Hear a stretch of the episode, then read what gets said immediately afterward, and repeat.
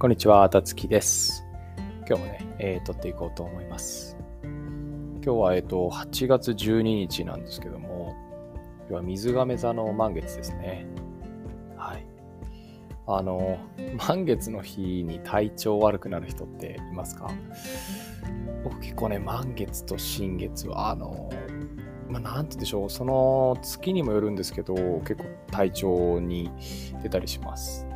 なんとなくやっぱこう、体が重たいとか、うん、無駄に テンションが高くなってしまって、えーまあ情緒がね、不安定になるような感覚を、えー受けるようなことがあるなというふうに思ってます。まあ、満月の日だけじゃなくて、その前後っていうのは、あのこう思考が回転しすぎたりとか、まあ、全く逆にやる気がなくなったりとかっていうね、えーことがあります。まあこれはあの、えーとまあ、人間の体が60%から70%水分でできているので、こう月の引力っていうね、えー干潮と満潮がありますけど、満ち引きで、えーまあ、満月になるとね、体内に水が溜まりやすくなるなんて言ったりしますし、まあ、東洋医学でもこう月っていうものはこう体に影響してるっていう視点があるみたいですね。うん。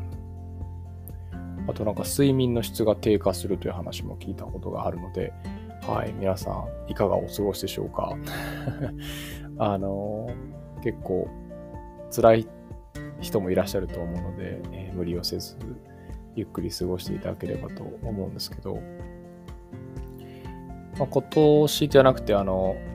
今日ですね今日の満月のなんかテーマみたいなのがやっぱあるみたいで水亀座の満月でまあ水亀座がまどの部屋に入っててみたいな話になるんですよね、まあ、以前先生術のお話をしたと思うんですけども今回はですね、えー自分軸っていうのと手放しだそうですね。うん。結構こう、あれですね。今少しあの、何ですか、えっ、と、水亀座の満月について少し調べてみながら話してるんですけど、結構こう、ここを切り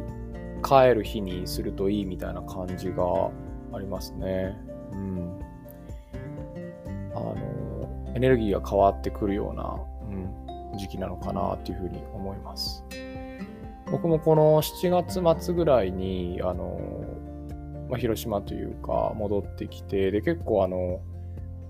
こう、移動するエネルギーがあんまなくなって、こう、自分にこう、力とか時間をね、かけるみたいな時期に、えー来ているのが最近もうまさにピークになっていて、あの、こう英語コーチのね、えーまあ、お仕事とかも、えー複数いただくようになったりとかして、今その準備期間に、えーいるんですよね。うん。なので、なんですかね、こうやっぱり満月に向けていろいろこう動いていたと、後から僕は感じてるだけなのか、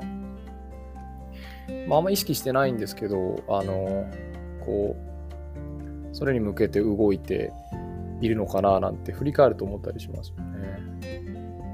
うん。まあ、本当に取り留めもなく ま今日は満月だなと思ったので、ちょっと、あの、だらだらとお話ししてるようなエピソードになります。はい。よいしょ。そうですね。まあ、これこれはまあ28日に1回来るものですよね。で、まあ、14日に1回満月と新月っていうものを繰り返していって、まあ、新月っていうのも結構体調に影響する人もいると思うので、まあ、その 私は先生術的には別に何もね、えー何座の満月とか今流行ってるけど気にならないっていうのであれば全然それは大丈夫なんですけど、なんかこう、満月と新月、体調にね、えー出たりとか、心がざわついたりとかするので、えっ、と、もしね、あの、そういう傾向があるなと思う方がいたら、ちょっと満月と新月の日をね、抑えながらこう生活してみるのもいいのかなというふうに思います。はい。え水亀座の、えー満月 にかこつけて、えー新月満月の過ごし方的なお話をしてみました。はい。えーまた次回のね、エピソードでお会いできたらと思います。はい。今日も聞いていただいてありがとうございます。